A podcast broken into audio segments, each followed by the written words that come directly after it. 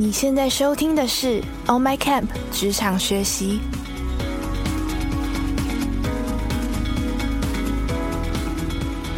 On My Camp 是一个新创线上教育品牌，我们打造了一个多元、互动、及时的学习平台。不管你是觉得需要自我精进，或者是对未来感到不知所措，让我们一起跟着不同领域的专家学习，让你重新看见自己的潜能。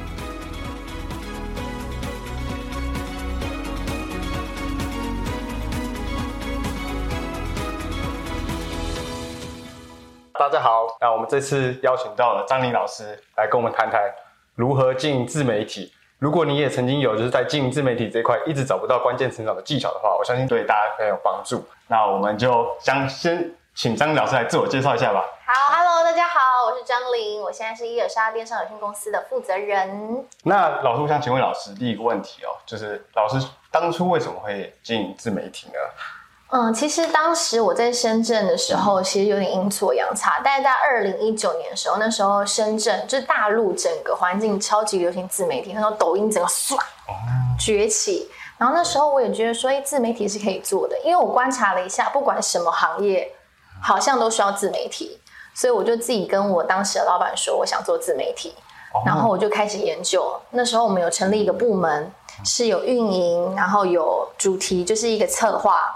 其实就像是公司有各个职位，然后我自己就是博主，就是他们叫大陆叫博主，然后还有拍摄跟剪辑，对，所以就开始经营了。哦，原来如此。嗯，你觉得现在自媒体的重要性其实也越来越重要了。但是就是在进自媒体之后，老师有因为这样子而在造成生活上的改变吗？有，我觉得做自媒体一个超大优点就是你没有任何地域的限制。也就是说，如果你今天在经营自媒体的话，你不用一直在办公室里面，你可以随时跑来跑去。像下礼拜我就去澎湖，可能我要去高雄，或是我要去哪里，其实不管你在哪里都可以办公跟进进行自媒体，就是经营自媒体。对，其实自媒体也有很多出外景的机会，对不对？然后就是不一定局限在办公室里面，对，还还蛮适合这群就是。喜欢外出工作的一群人，对，或如果你是一个想要就是时间自由，然后空间自由跟地域自由的人，自媒体就是一个非常好的一个选择。对，那这边的话，因为老师之前有在深圳学习过，就是怎么经营自媒体这一块，嗯，然后也在幕后也学习了很多策划、行销活动的方面的，嗯嗯嗯，一个经验。那想问老师，就是说，在深圳跟台湾这两边，在经营自媒体上有什么样不一样的地方？我觉得深圳，因为毕竟是一个大陆，就是市场很大嘛，那他们在做自媒体是非常的充足的，也就是说他们在做内容的时候是竞争很激烈的。你我们现在打开小红书，你随便写一看他们任何一篇，你就觉得哇，简直像一本书一样精华。但是其实台湾还不是这么的呃知识量那么足。所以，其实，在大陆的很多平台跟很多内容是很值得学习的，我自己也都会去去学习这样子。嗯，那为什么老师就是会比较想要往在在台湾去发展这一块？在其实我在二零二零年回来台湾的时候。我有在想说，哎，台湾到底可不可以做？那我身边就有几个在做自媒体的朋友就说，其实台湾是一个可以发展的一个趋势，因为其实现在台湾还没有真的发展起来。他说，如果你现在因为大陆已经很成熟了，对，那你进去竞争就很激烈。他说，如果你现在台湾慢慢经营的话，你等于是先行者。然后我就哎，听起来好像有一个就是优势在。那我宁愿我要去跟大陆这么多人竞争，还是我就留在台湾好好把它经营起来？其实我觉得也会有自己的一块就是领域这样子。那这样子在在自媒体经营这一块，台湾会不会有比较就是在变现这一块，它其实是比较没有那么的？呃，我觉得其实是真的有差，因为毕竟大陆市场大，我们大家都知道，那台湾市场就比较小，那相对的你接到业配的金额一定是有差的。哦，因为人口数的关系嘛，是。但是其实你只要再把台湾经营好话，它也是很够的。对，那就是其实，在就是经营自媒体这块有一个很重要的，就是在定位跟风格上面。对对，那我们要怎么样找到自己的风格跟定位？那边想要请教一下老师。因为很多人都会问我这个问题，就老师，我想做自媒体，我不知道做什么风格跟定位？我一开始都会跟同学说，你们一定要先选你热爱的事情。因为这件你热爱事情，它会支撑你一直往下走。如果你不够热爱的话，你很容易放弃。你可能就是做个一个月，然后你的数据又没有起来，你就放弃了。那你真的要去想的，是你真的热爱的一件事，比如像说你喜欢下厨，你喜欢跳舞，你喜欢像我自己是美妆保养，你喜欢的到底是什么？或是健身哦，每个人每个人不一样，男生电动，其实电动变现能力也很强。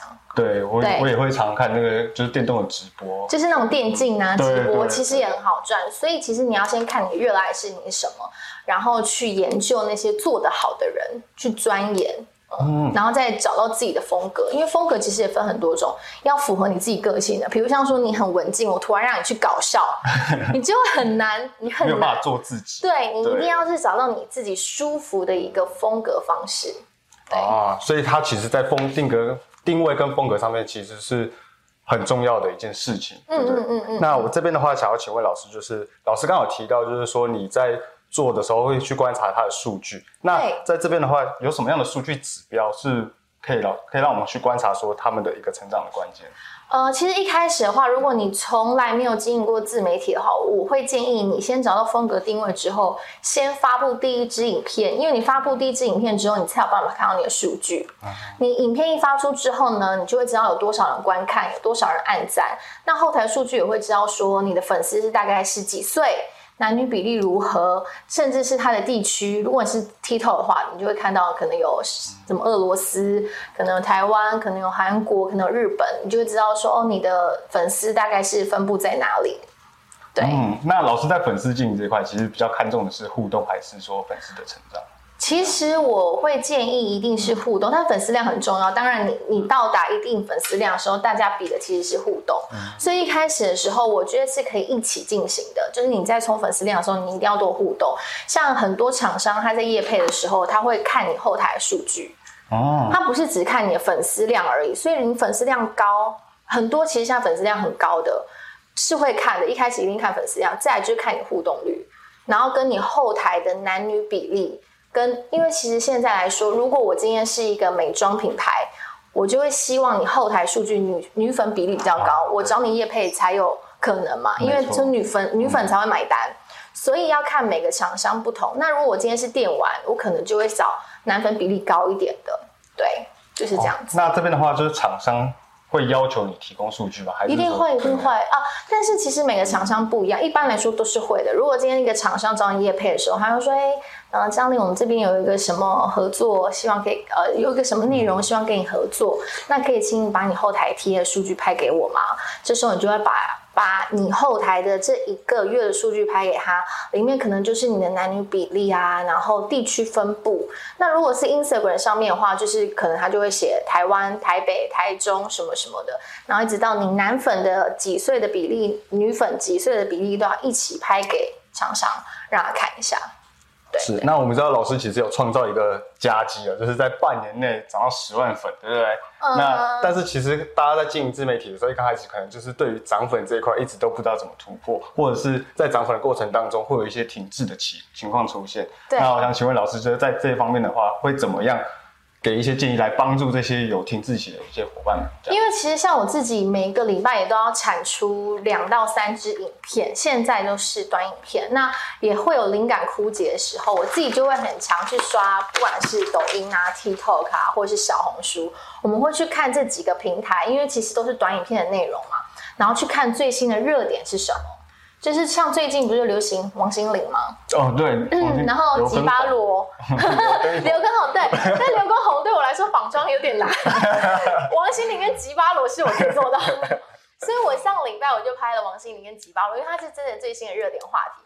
那其实你在做自媒体的时候，你就是触角要整个是很敏感的，你要知道说最近流行什么，那我要做做些什么，呃，可以炒一些热点话题的内容。嗯，去去做一个互动是那，因为其实它有两条路线嘛，一个是就是紧跟着时事的一个路线，在经营自媒体上面，那也有一块是比较像是知识型的自媒体，对，然后它它其实是提供不不同的知识，但它其实也没有去做炒热点的动作，所以说其实是老师这两个方向的话，老师比较 prefer 哪一个呢？我觉得做知识型是很长久的。因为你只要知识够，内容够丰富嘛，大家都会想要学习嘛。但是知识内容这个部分，它就很看人，除非你真的很有把握，我知识量很足，我有办法跟大家分享源源不绝的这些干货。不然其实它是一个，你每个礼拜如果要产出两到三支，其实我光想我就觉得压力很大。前期要做很多对对对，但是如果你本身对这个专业就已经是很厉害了、很专业了，我觉得你就可以去试试看走知识型。那一开始你可以先不要压力那么大，先去做一些热点的尝试，先让大家多看到你，也是一个很好的方向。哦，那想请问老师，就是在经营自媒体啊的情况下，因为我们刚刚一直谈到就是成长这一块，嗯，那有没有什么印象最深刻的？就是说，因为可能某因为某一支影片，或是因为呃叶配的某一个东西，让你就是的成长曲线突然变得很快，然后是最有印象的事情。我最有印象应该是我那时候，因为我之前是经营大陆的抖音，然后我回来台湾经营 TikTok，因为就是不同的平台了嘛，我一直在想，我不知道，我不确定我。我的作品怎么样？虽然说我好像有一点经验了，于是呢，因为那时候大家说我，然后大家一直说，因为那时候很 Lisa 很红，就说，哎，老师你长得像 Lisa 什么的。然后我想说，好，那我就试试看仿 Lisa。然后我其实我跟你说，我发布第一支影片的时候，我也超级忐忑的，因为我不知道它的数据会如何。结果在一发布之后，五十几万观看，我自己都吓到了。原来，原来这也是可行的，因为所以我说，大家在经营自媒体的时候，不要怕去发布，因为你一定要发布了，你才知道好不好，大家喜不喜欢，然后或成效如何。所以我那时候其实就是仿 Lisa 之后，然后仿妆是我的一个路线，我可以走，我就是这样摸索的。然后，但是我后来又有仿呃郭雪芙，我有仿李冰冰，但是都没有 Lisa 流量好。所以我想说，那仿 Lisa 是我一个可能是一个大家比较喜欢看的标签，所以我就会比较强是去仿 Lisa 的妆容。那就老师刚刚有谈到标签，然后现在老师大家认识老师的标签可能是 Lisa，然后美妆。那这个标签其实在风格定位上其实是是一个很重要性的东西，对不对？对，因为一开始的时候你一定要，其实我一开始就设定好我要走美妆，因为我之前在大陆的时候，我在看他们的呃。最好我我观察很久，最好置入的就是美妆，因为你在每一个步骤的时候，你都会把这产品拿起来。比如像说，我现在画眉毛，眉毛对不对？然后现在口红，口红。所以我就想说，天哪！如果我眉毛有找一个厂商置入，口红要找一个厂商置入，我这影片我就可以接好几个厂商。嗯，这是我当时说。这个好像是一个很好的方向哎，那我自己本来也很喜欢化妆，那帮我来研究看看好了，所以我才开始研究 Lisa 妆容，然后研究到不同的妆容，每次不一样。像最近我也是也会研究王心凌的妆容，哦，对，它就是你其实就是你热爱一件事情，然后慢慢摸索，然后多研究多看，因为我看很多美妆的那个创作者。那老师有跟其他的就是网红平台合作过吗？哦，我目前是没有哎。但是因为现在厂商找我话，会直接就是 email 给我，因为在我的 Instagram 上就可以看到我的那个工作信箱嘛。对，所以他们其实是直接找我的，我比较没有透过网红平台。嗯，所以其实老师在经营自媒体之后，其实也不需要去透过网红平台，然后的变现模式就变得很多元嘛，对不对？那老师有什么样的？变现模式嘛，就是可以跟我们分享一下这块。OK，我我觉得就分几块吧，就是 Instagram 或 Facebook，大家都知道就是业配嘛，或是呃，如果你真的名气很高的话，就是代言。代言当然就是另外一个层次了。那一般来说就是业配。那我最近会比较推 TikTok，是因为 TikTok 其实也可以开始变现了。它变现方式呢，可以是做直播的抖内。也就是说，如果现在我们是在 TikTok 直播的话，可能就会有人送我们礼物，我们就赚钱了。然后你发布影片的时候，现在还有一个礼物的功能，也就是说，你影片拍得好，我也可以给你钱。嗯，就是这样。然后一直到你的 TikTok，其实你在一个短影片中，你可以在 TikTok 主页放一个网址，比如像说，我就说欢迎大家来报名我的自媒体课程，然后我就留一个 Line a d 的网址。那你看到我，你喜欢我，就点进去那 Line d 你就可以报名了。哦，所以其实 TikTok 现在有很多变现的方式，而且 TikTok 不是只有台湾而已，它有台湾、日本，除了大陆地区以外，所有国家都看得到你，所以它是一个非常国际的平台。是，那老师在这边的话，有没有就是说在 TikTok 上面，或是在其他平台上面，他们的？变现模式其实是不太一样的。那老师有没有推荐一刚开始就想要经营这块的人，先去尝试哪一个平台？一定是，如果是你今天大家一开始都不会想花太多钱做到最有效的效果的话，一定是 TikTok。因为 TikTok 其实你不用花任何广告费，你只要把内容做得好，就很容易让大家看见你。所以我会很建议大家先做 TikTok，先去研究 TikTok。如果你还没有 TikTok 的话，你就下载 TikTok，先研究一下大家在做些什么。哦，那其实有同学在说文案的部分，那老师在在在就是在做自媒体的文案，是不是有一个脚本的一个秘诀？一定要有脚本，就是尤其是在你一开始拍摄的时候，你一定要先想好开头我要讲什么，然后你前五秒你一定要先让大家知道说，哦，你这个影片你要说什么。像我那一支五十几万观看的，我就说最近大家说我长得像 Lisa。然后就开始，大家就 什么意思？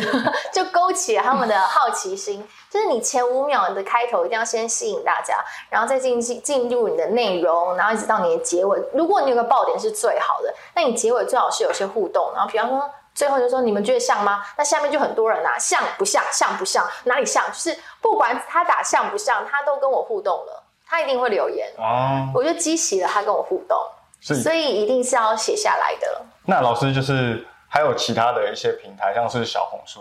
那小红书这方面的话，老师就是针对小红书的经营有什么比较想要分享的吗？小红书的话，就是知识地图打架的，因为小红书真的内容太广了。大家如果有下载小红书，就知道。那我自己很常就是在我灵感枯竭的时候，我会必看小红书，因为像我自己的女粉比例也比较高，所以小红书就很适合。小红书我记得他们的女粉比例是有八到九的，也就是说几乎都是女生在看小红书。那它里面的一些主题跟内容呢，其实就是主要是否女粉的，所以我觉得很长，每个礼拜我都会划。可能最近在聊什么？什么春日妆容、白开水啊？现在很流行的是白开水甜妹妆容，台台甜妹妆容，因为王心凌。嗯，对，你就可以在里面可以看到很多最近的热点。是，然后这边就会变成老师就是在日常生活中的取材，但是其实定位不同的话，我们就把它换个风格，就会变成你自己在经营这个自媒体。对，我觉得大家是可以先知道哦热点是什么，然后你再去研究，哎，怎么样是比较是我自己的风格。当然不可能完全 copy，那就太太明显了，也太夸张了。那你可以去学习，因为它几个点其实不错，比如像说最近我我我仿那个吉巴罗那个妆，那一开始我也是先看其他人妆，哦，原来他是画这样子哦，那我要怎么画的？也是这么好看，但是跟它不一样，就是去多研究。因为其实我在坊间有听到一个消息，就是说，就是我们在谈自媒体的时候，大家其实主要目的都是为了要变现，对不对？对对。然后，但是就是坊间有一个消息，就是说你的粉丝量其实是等于你的月薪的。那想问老师，就是说这个这个是不是一个迷思，还是说这个？我觉得。等于，但不全等于。就是一般来说，你的报价，你粉丝数越高，但你可以报价再高一点。但是其实现在的厂商都非常聪明，他会看你后台数据，也就是说你男女粉的比例也很重要，然后一直到互动率也很重要。所以不是说你的粉丝数就等于你拿到的钱，还是要看你的互动量跟后台数据的。那老师有就是跟相近的粉丝就是网红合作吗？有啊有啊，一直都有，一直都有很多。其实我身边也蛮多，几十万粉丝，五十几万啊，七十几万粉丝都有。那厂商他们都会通常都会如何去去跟您报价或者什么？呃，他会说，嗯，张琳，呃，比如他们的 email 来，张琳，我这里有一个什么什么样的合作案，比如像是什么什么产品，然后大概合作内容是哪些？一个是呢图文线动，或是影片的方式，或是让你出席活动，他就会先写好。他想要跟你合作的工作内容，然后就会要你提供报价。嗯，那你就会跟做他根据他的工作内容，然后去提供报价给他，然后你们再去谈。比如像说哦，他觉得哎报价可以，那怎样怎样调整呢？或是你就说呃，反正你报价给他之后，他就会有一个反馈。对，你会跟你可以根据他的工作内容去做一个报价这样子。那我这边的话，想要再请问老师一个问题，就是说，老师平常除了小红书之外，还有什么样其他地方是您获取灵感内容来源的呢？其实我我主要是看小红 TikTok 也会啊，嗯，因为我也会去看说最近 TikTok 是大家是在划什么，然后一直到抖音也会，但是其实我最常看的还是小红书。因为小红书它不只是影片，它连图文的内容都很强，所以大家可以不局限小红书，但是多多看。但是我自己是小红书啊。嗯，对对原来如此。那我想要请问老师，就是说，老师平常是怎么样，就是？规划主题，规划主题的话，比如像说，呃，我每一个礼拜都会去排出下个礼拜的拍摄计划。那我在这个礼拜的时候，比如像说礼拜天的时候，我就会想，哎，下礼拜我要拍什么？我两到三支是什么？我就开始找寻最近的热点话题。比方一打开小红书，它就会有个热点话题，就可以看最近热点话题是什么。然后一打开 TikTok，你怎么滑到哪几个，那就是热点话题了。其实也是很清楚的。那因为我其实，在 TikTok 上面，我的标签就是美妆了，嗯，所以 TikTok 的官方是会直接就找到我们这些美妆的有一个群组。那甚至 TikTok 的官方的人都会说，礼拜五的时候他就说下周的热点话题是什么，他们就会丢给我们。嗯，然后我们只要根据这个热点话题去做拍摄，就也可以跟上热点话题。嗯，了解。所以说就是要常常时常去用这新的工具来帮助你，就是对。然后你一开始如果做 TikTok 的话，其实你只要定位够清晰，官方的人都会找到你，然后把你加到那个群里面之后，你就可以每个礼拜五获取一个下个礼拜的热点话题。那口条的部分，口条有要特别训练吗？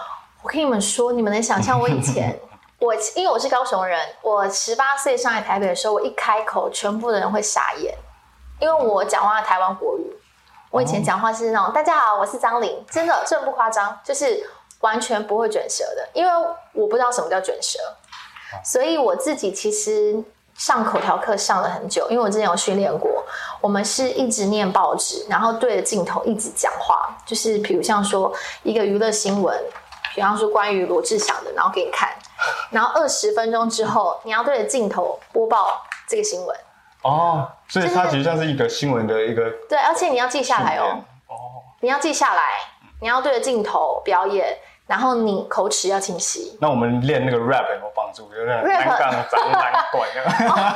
这个也是一个方式，但是我建议大家可以大声念报纸，就是比如像说这样子，大家好，欢迎来到，就是。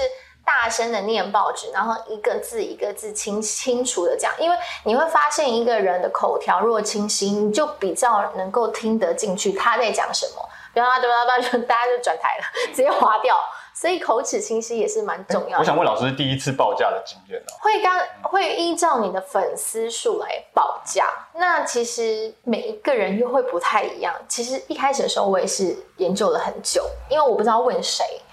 所以就是你要看你的粉丝数到哪，比方一万以上，你大概可以报个三千是没问题的。我是说 Instagram，Instagram，那你可以根据你是图文几张，然后你有包含限动吗？它其实很细，那个报价是很细的，所以要看你是图文限动还是影片，都会不太一样。那根据你粉丝数慢慢涨起来，像我自己现在就大概是三万。因为我十万粉丝嘛，我大概一篇就是三万，对你就可以以此类推。但是每个人不一样，所以有些人会高，有些人会低，会看个人。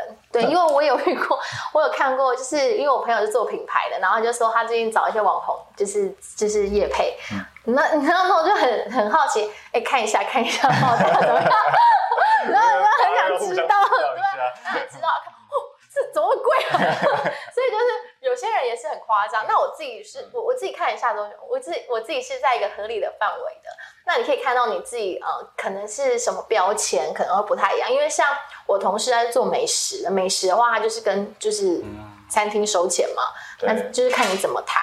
所以他其实有就是没有一定的标准在，呃，是看平台的，其实，因为像我 TikTok 现在我一支影片是哎一千美金吧，嗯，对。哦，所以平台，当然老师有接过，曾经接过就外国的业配嘛。有啊，我现在在 TikTok，为什么我建议大家要接 TikTok？因为我现在在 TikTok 上面就接到外国的品牌了。其实它是香港啊，但是它也是跨国际的嘛，对不对？对对对。哎，香港的，然后我就拿到一个英文的合约，我就哇，好国际化。所以其实你在 TikTok 上经营的话，你就不是只有台湾市场，你会你可以接到各个地方的。对。那假如就是说，因为有些人在想说，经营个人品牌是不是要需要有一个团队，不然一个人经营是不是要花费时间太多？我觉得一个人要经营的话，你真的要学的东西很多。经营自媒体并不是很简单的事情，所以呢，会成功的人并不多，就 是因为他真的很多没没没嘎嘎，就是不管是我刚刚说前期的部分，你的主题内容，一直到你拍摄。剪辑一直到你自己要出镜，一直到你后面你要把影片剪好之后，你看发布之后，你看后台的运营的数据，所以它其实是很多学问在里面的。一开始如果你只有你一个人的话，你就是要研究比较多。那如果你们刚好有几个人，比如像说你很喜欢摄影跟剪辑，对我很喜欢出镜，你很喜欢想内容，好，那我们就一起来，适合就组成也是可以的。但是如果像我一开始，其实我一开始做自媒体都是我自己，因为毕竟我在大陆已经学会了嘛。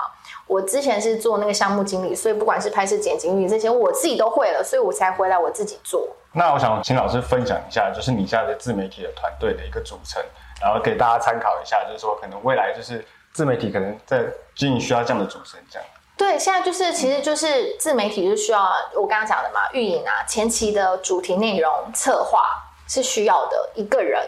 如果你这样细分的话，但是你自己其实如果可以做到的话，你就自己去想说，哦，我下一步要拍什么？那我要哪些内容？那再就是你出镜，你要怎么出镜？再来摄影剪辑会一个。那因为我自己也会摄影跟剪辑。那现在其实我的同事们呢，负责的是比较是呃，不管是课程的部分啊，或是我个人品牌部分。对，所以如果你自己是要自自己经营自媒体的话，你就是把我刚刚说的那几个拍摄、剪辑、运营，然后跟前期策划，还有你自己。去出镜这四个部分，主要就会是自媒体人组成了。嗯，那老师觉得就是在就是组成团队当中，就是最重要的事情是什么事情？就是热爱，就是。你们一定要对自媒体这件事情都是热爱的，你做起来才会有那种成就感跟快乐。像我们公司团队的人，其实都是很热爱自媒体，而且他们都非常有才华。不管就是我同事，他是一个美食的创作者，他也是就是人气很高的。那我另外一个团队的人，他就是一个原住民的女 DJ，所以他们其实他们自己自己的专业，然后他们对自媒体也是非常有兴趣的，这是很重要的。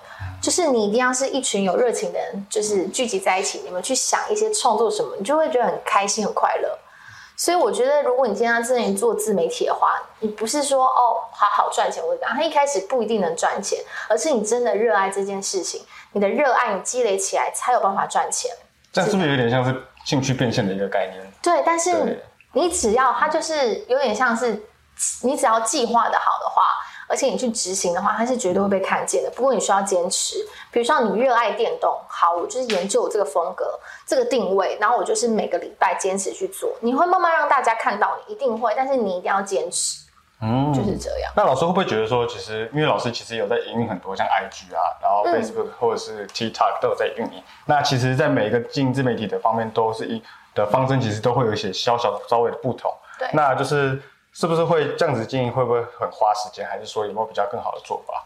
嗯，我觉得会。所以我一开始我会建议大家先从一个平台先开始。因为经营不同的平台，它一定会不不太一样。那如果你自己本身是有一个正职工作的话，你可能只是想要先试试看啊，学习一下去做尝试的话，我会建议你先从 TikTok 上面去做短影片。那它又不像 YouTube 一样，每次都十分钟，你内容就很长，拍摄很长，你剪辑时间很长，你只要。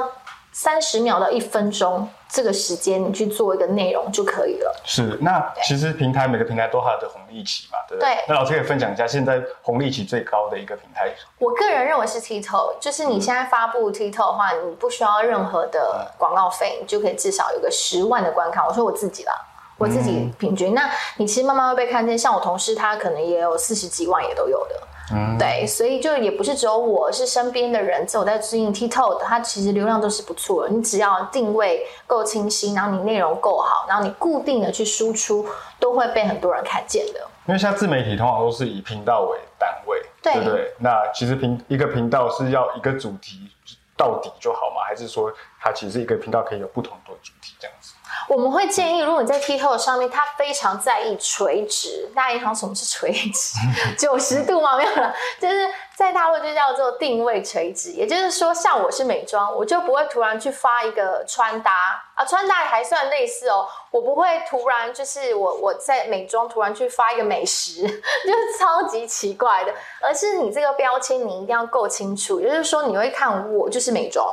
嗯，我发每个影片就是美妆，因为你这个号，你只要够清晰，你是美妆，它就会。你知道 TikTok 它的演算法是这样子，比如像我是美妆，它就会知道哪些人喜欢美妆，它就会把你的影片推给那些有兴趣的人。所以，比如像你都只看美女，对不对？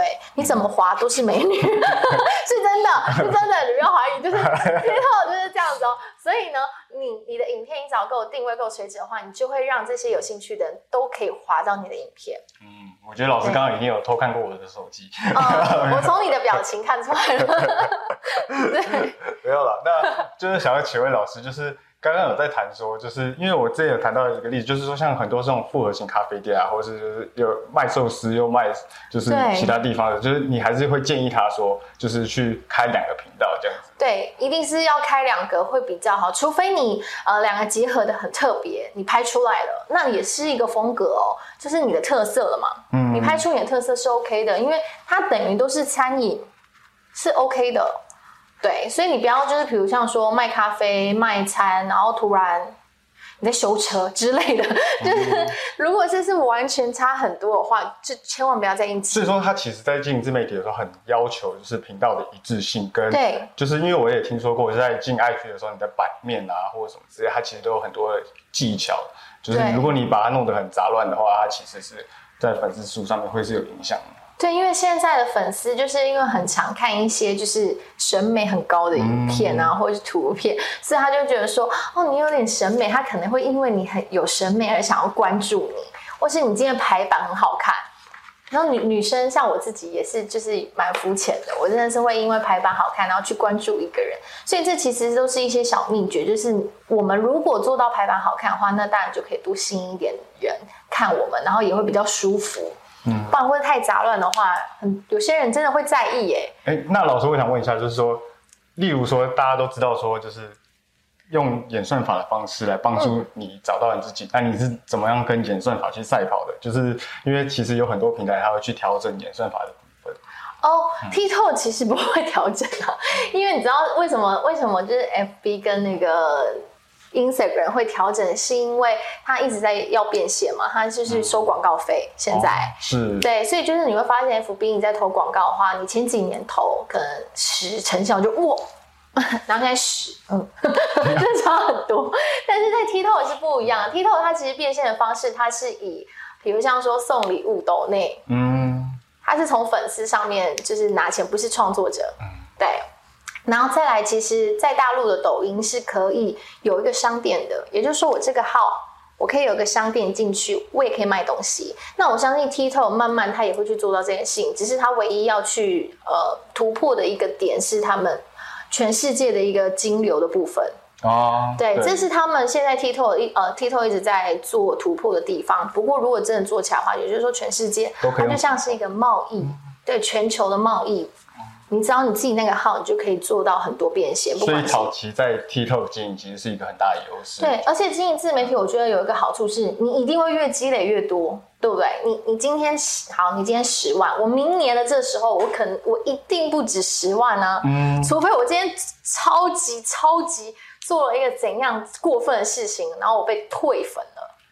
你只要稳稳的经营，你的粉丝数一定是越来越增长的。你看我现在开始经营，我还没结婚，那以后如果结婚了，有小孩了，我也可以分享育儿，嗯，那也是一个慢慢变现的一个方式。所以我觉得，如果你现在没做自媒体的话，你真的可以慢慢积累，就不要怕失败，反正你就多做尝试而已。啊，觉得它其实像是一样累积数位资产对啊，一个概念。其实你的数位资产在网络上它并不会消失。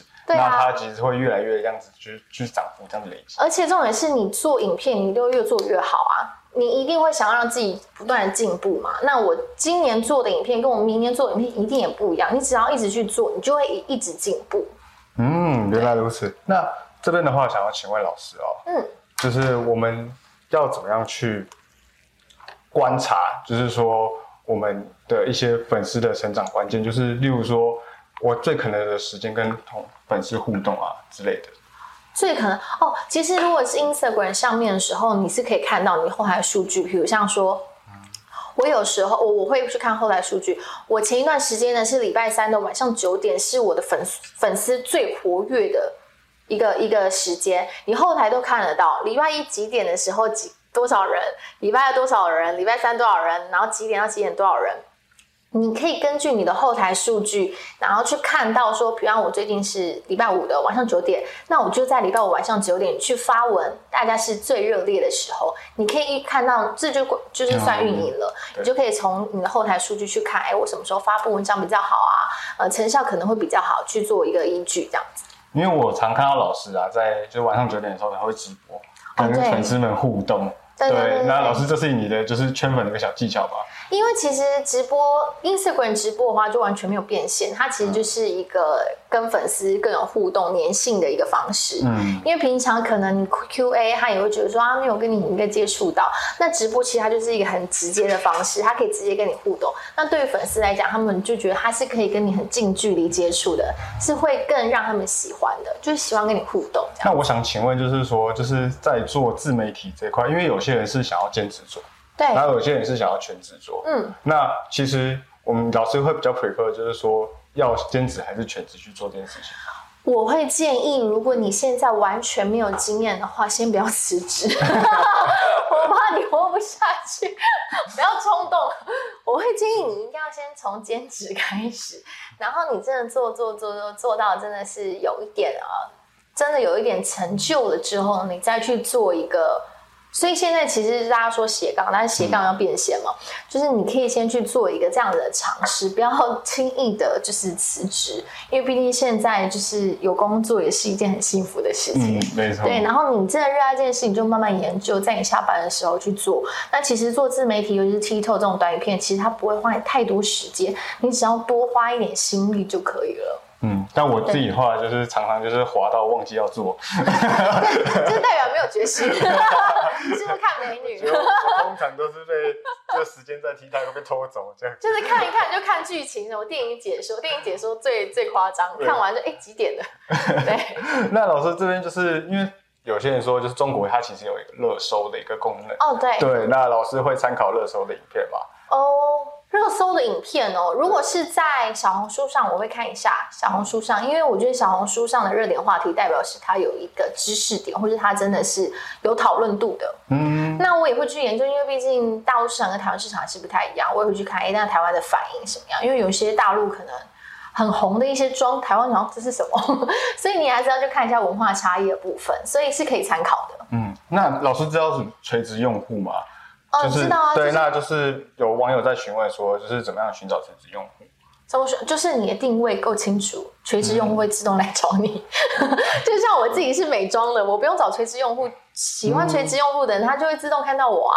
是，对对对。所以也就是说，你定位够清晰的时候，关注你的人一定是喜欢，大部分都是喜欢相关你这个定位的人。其实我觉得老师之前讲了一句很好，就是就是关于自媒体经营自媒体这件事情。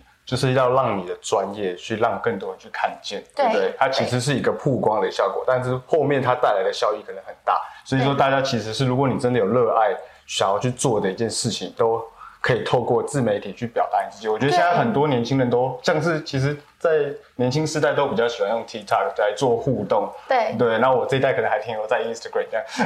所以要稍微了了解一下，稍微了解一下你的用户到底在哪里。对对对。其实有很多大公司也开始在做，就是自媒体。其实现在很多哎，你知道我上次滑到谁吗？我上次滑到那个。呃呃，那个杰森斯坦森也在用 TikTok，各位就是不是你大家都是，呃，现在这好像是奥斯卡吧？奥奥斯卡是吗？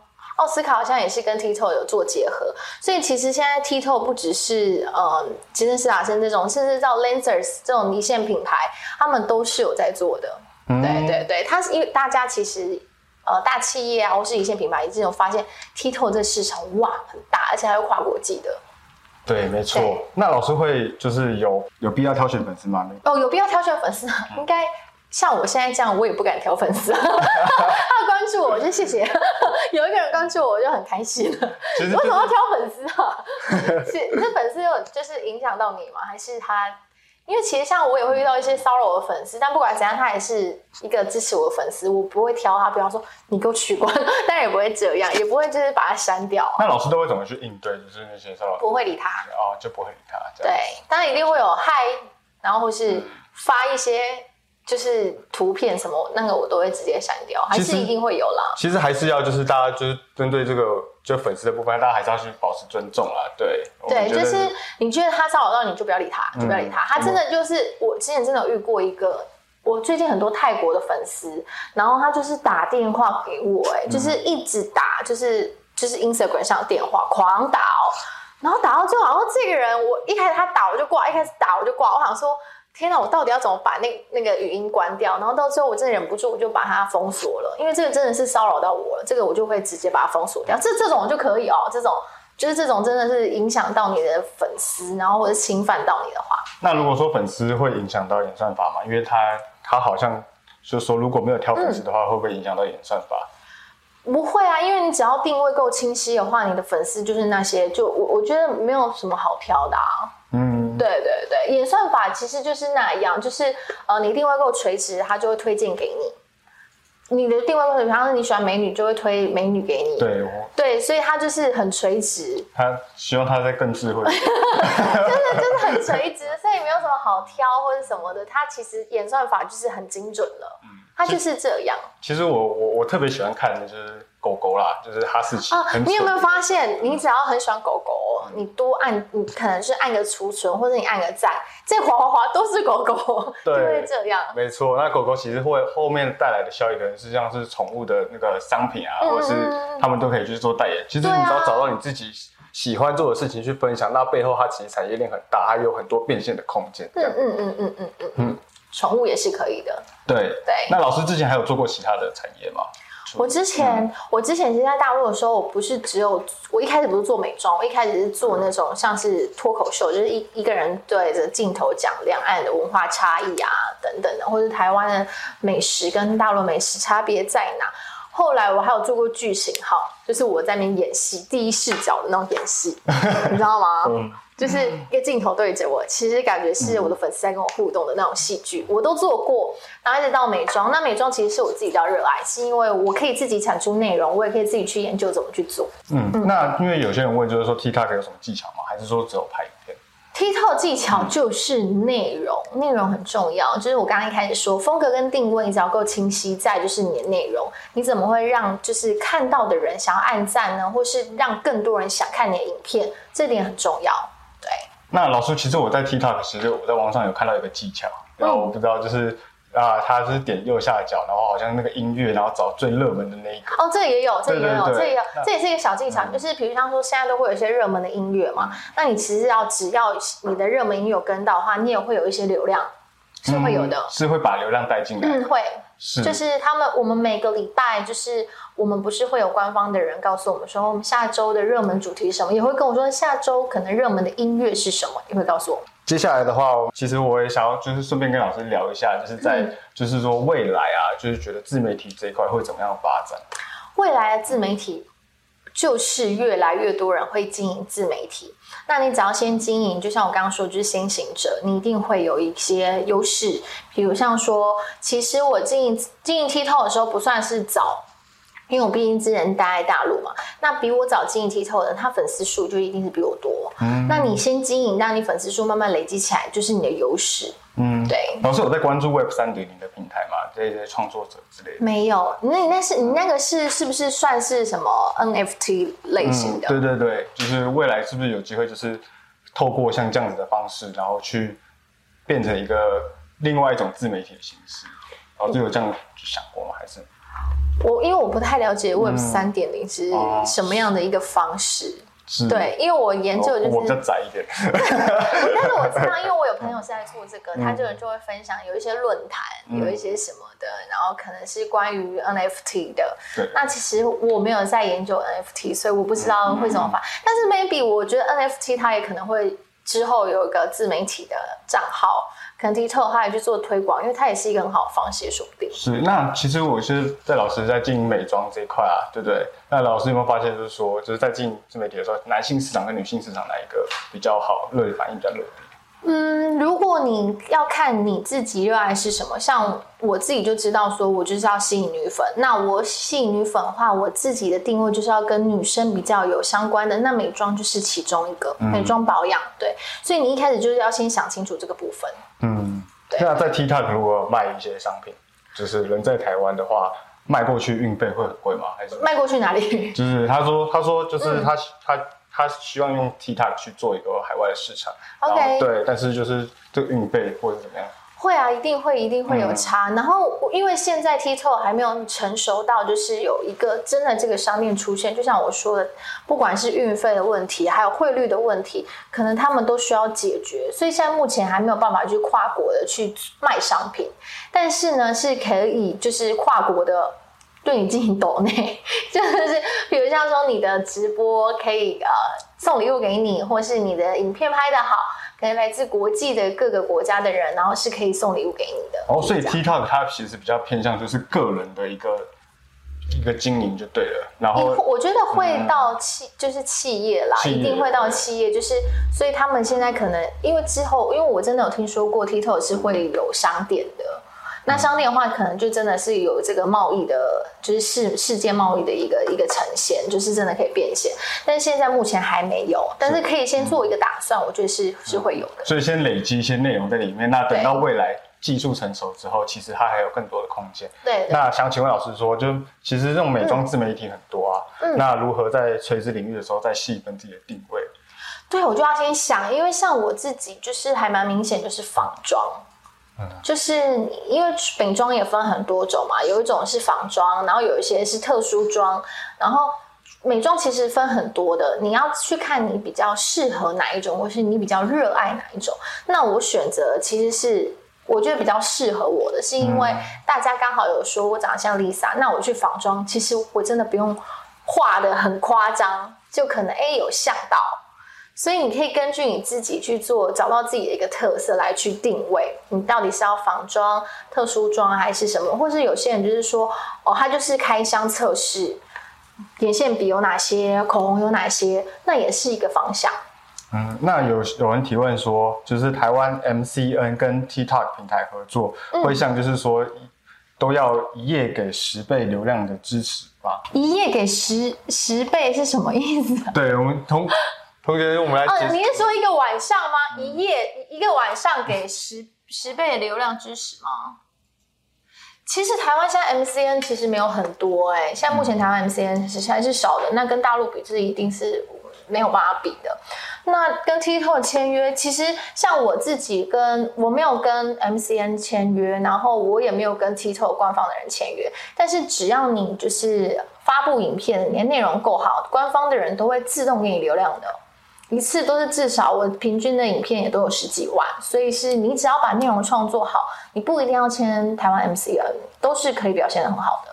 嗯，对，原来如此。对对对。那老师在在大陆的深圳的一些经验当中啊，就是有没有其他自媒体，它其实是跟 TikTok 一样很重要的？其他你是说在大陆吗？嗯，就是小红书。小红书现在目前最热的就是小红书。小红书，我的朋友他跟我说，他的。因为我在台啊，我在深圳有很多自媒体公司的老板，然后他其中我有一个朋友，他下面的号就是一个七十几万还是八十万在小红书上，然后他接一个一个就是业配，就是一万美金，我想哇，这是世界的不同吗？但是如果也就是说小红书它的变现是这样，你的一万的你你一万粉丝的话，你大概可以等于。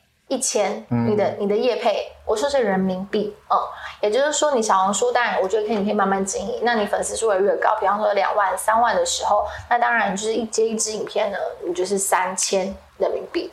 那其实这样积少成多，它也是一个量，所以我会建议小红书也非常不错。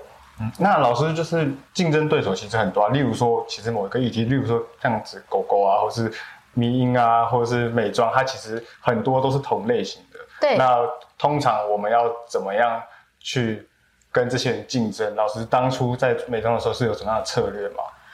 我就是找出我的特色，就是我们一定要先找出我们自己的。我自己的特色其实说真的，就是幸运的，只是长得跟 Lisa 有点像而已。那你要想说我跟别人有什么特别，我不知道，可能就是长相啊。我就只能只能透过我的长相，虽然大家也会批评，哎，你在那边仿 Lisa。但是至少我会获得关注，所以一开始你可以找到你的特别地方，那你也不用怕别人可能会觉得你怎样怎样怎样，那至少会让大家先看到你。对，就是做你自己。对，然后你在研究的时候，你也要找到自己的风格跟你的特色在哪。就是，哎，对，就像你刚问的很很多，我觉得很对，就是经营这些的人这么多，为什么会看见你？你也要问一下自己这个问题。哎。我我是透过什么呢？我是怎么让大家对我印象深刻？比方大家一定说那就是仿妆 Lisa 啊、台湾 Lisa 什么，这就是我自己去想到的一个标签。所以你也可以去想，哎，如果是我是什么？你你你是什么？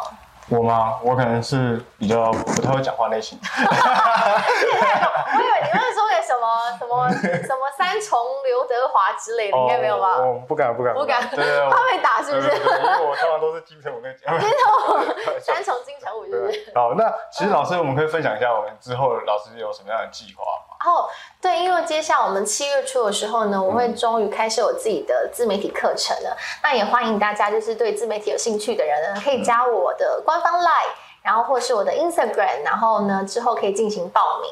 没错，因为我们就是实际上在自媒体很多的每一角是需要去做操作的。对，它是需要学习的。那我自己其实是因为我经营自媒体这些年来，我把它。就是我走过的弯路，我把它集结起来，就让大家在经营自媒体的时候可以不用走那么多弯路，就是会更顺畅一点。对，那很多其实实际上的实做技巧的话，都可以在老师的对，因为毕竟我是实做起来，我不是我是自己摸索，然后连滚带爬的这样子走过来的。那其实相信大家还有很多的问题想要去询问老师哦。嗯，那我这边的话就继续跟老师就是先稍微聊一下关于自媒体这块的一些问题。那老师有没有什么想要就是？呃，想要分享的在自媒体这块的心路历程。心路历程呢，我觉得就是坚持哎，因为一定我们在做很多事情的时候，一定会有一个停滞期，就是那种，啊，我要发布影片的这个期，这个这个这个时间，所以我觉得就是你还是要坚持热爱，就坚持去发布，坚持。像我自己也会就是坚持一个礼拜，我真的真的不行，我也要一支影片。的这个概念，持续的去输出，然后你一定会慢慢进步。对对，因为其实有很多人就是没有办法坚持下去之后，他其实是蛮可惜的，因为其实他作品他内容很好。对对，而且我觉得还有一点是一定要有频率的持续输出，我我觉得蛮重要，就是你至少你要坚持，一定可能一个礼拜就一支。因为不可能这个礼拜，比方你发第一支影片超好，就比方我的 Lisa 那影片，然后我半年之后我才发第二支，那根本不会有人看到我，那就是只停留在那里了。其实要培养粉丝的习惯的，对。对，所以你是你也要培培养自己，去持续输出，然后培养粉丝可以呃每个礼拜都想看到你，你要持续让你的粉丝看见你，他才会记得你啊，不然他早就忘记了。自媒体这么多创作者，他一定是会很很很像很快就忘记了。那然后请问老师就是说，呃，小红书的盈利来源都是在叶配嘛？叶配叶配。那其实小红书也是可以直播，不过呃，台湾地区是不行的。台湾因为他们直播的话都是需要实名认证，那是限定大陆的地区的人才可以去实名认证这样子。那就是有一个评会说，嗯，呃，个人品牌他经营了一段时，做个人品牌经营一段时间，但粉丝并没有什么增加，老师会建议说重新。呃，建立一个新频道吗？还是说是什么样的平台啊？因为要看是什么样的平台。对，如果是你做个人品牌，你要看一下你是呃什么样的平台来去做一个判断。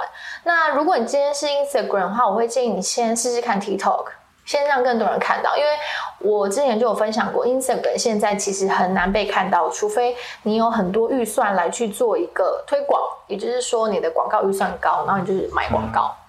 那广告是一个必要的方式吗？广告，你你钱够多，当然是有成效了。但是我一开始会建议你把这些钱，如果你拿来经营 TikTok，然后让你的内容更好，或是你拍摄更精致，或是你的收音啊等等这些细节更好的话，我觉得 TikTok 的成效是会让你比较舒服的，你懂吗？就是你你看到自己有成长，你看到你的后台数据，你就 OK 那。一直都很好，那你当然是有成就。那我们成长初期是比较偏向说是流量来源，还是说我们一开始一定是流量来源啦？就是，但是你流量多，然后你要看你粉丝涨的速度怎么样。就你流量多，你粉丝又涨得快，那当然就是非常好的一个方向啊。两个都很重要，但是一开始你一定是主打让更多人看见你，然后记得你，然后甚至是关注你。那关注你，你的粉丝数就会一直涨，一直涨啊。嗯，对。那其实就是因为我们在进自媒体的时候很。很很难，就是因为就是说，哎，他是做什么？他是做什么？呃，因而这样记住他。对对对。所以说就是又回到就是我们的风格定位，他在一刚开始其实就要先想好这件事情，让你在后续经营的时候会比较顺。但如果你在过程当中有遇到什么样成长的瓶颈的话，就是也可以学老师一样，就是做很多的功课，再去做研究别人的一些竞争对手怎么做的。对对对对对。那老师都每种方面，你都有在模仿，就是参考哪一些就是竞争对手吗？